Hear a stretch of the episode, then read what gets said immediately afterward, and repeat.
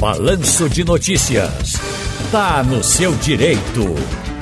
Pronto, minha gente, já estamos aqui, portanto, tá no seu direito com o doutor Neyar. Eita, agora saiu aqui, pronto. Já voltou, voltou. Calma, voltou, voltou. Pronto. Doutor Ney Araújo, advogado previdenciarista e trabalhista conosco no telefone. Boa tarde, doutor Ney, tudo bem? Boa tarde, Tiro Bezerra. Boa tarde a todos os ouvintes da nossa Rádio Jornal. Tudo em ordem, tudo bem. Vamos trabalhar? Vamos trabalhar. E como é que foi a live do sábado? Foi ótima, viu, Tiro? Muitos, muitos, muita gente participando. Foi tão boa que eu, vamos repeti-la sábado agora, novamente. E Pronto. essa semana eu vou fazer mais três lives com respeito àquele assunto. Foi a conversa franca do nosso querido amigo e jornalista também, Felipe Cavalcante com o doutor Ney Araújo falando sobre pandemia e seus direitos e também com a doutora Josivânia Tomé, psicóloga clínica e social, falando sobre os impactos causados pela ansiedade em tempos de pandemia. Doutor Ney, Elcio Pacheco de Boa Viagem está perguntando quem tem dois empregos é obrigado a recolher o INSS duplamente, duas vezes? Isso é um assunto muito sério. Tem, principalmente aí na área de saúde, médicos enfermeiros e outros profissionais, normalmente eles têm mais de, de, de dois empregos. E aí acabam recolhendo em todos eles. Então, muitos deles chegam a recolher até um mil, um mil e quinhentos reais a mais do que deveria recolher. Por quê? O INSS, você só recolhe até R$ 6.433,56, que é o teto do INSS. Então, tem pessoas que ganham 10, 15 mil, 20 mil em mais de um emprego e acaba recolhendo sobre o valor total.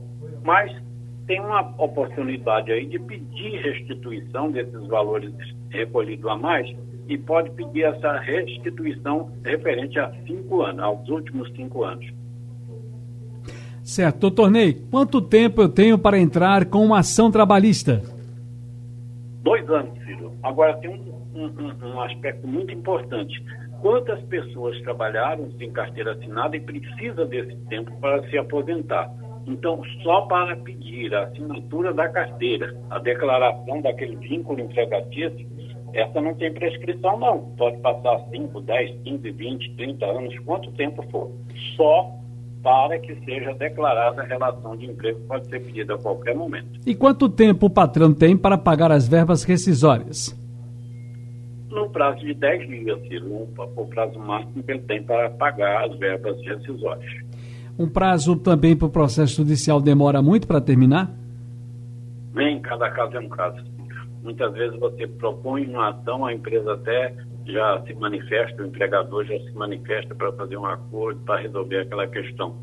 E outras não, não é? Outras, principalmente as grandes empresas, protelam, protelam, protelam, então, o processo pode passar anos e anos até que chegue a uma solução. Isso quando a empresa não fecha as portas e você corre atrás de bens de sócios, é, vai na Receita Federal, vai atrás de terreno, de imóveis, etc., e etc., e acaba não encontrando.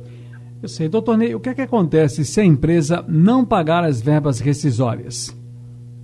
De princípio, ela tem uma multa estabelecida por lei, não é? que é um salário a mais que ela tem que pagar. Mas pode haver outros encargos maiores é, estabelecidos nas convenções e nos acordos coletivos de trabalho, Ciro. Ok.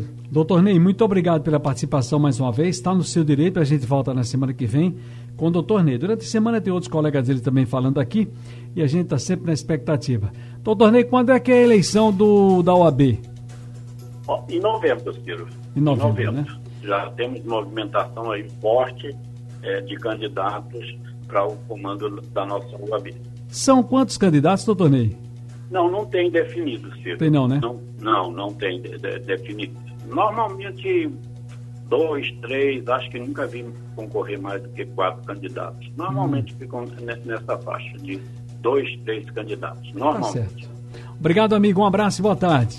Uma grande semana para todos. Obrigado.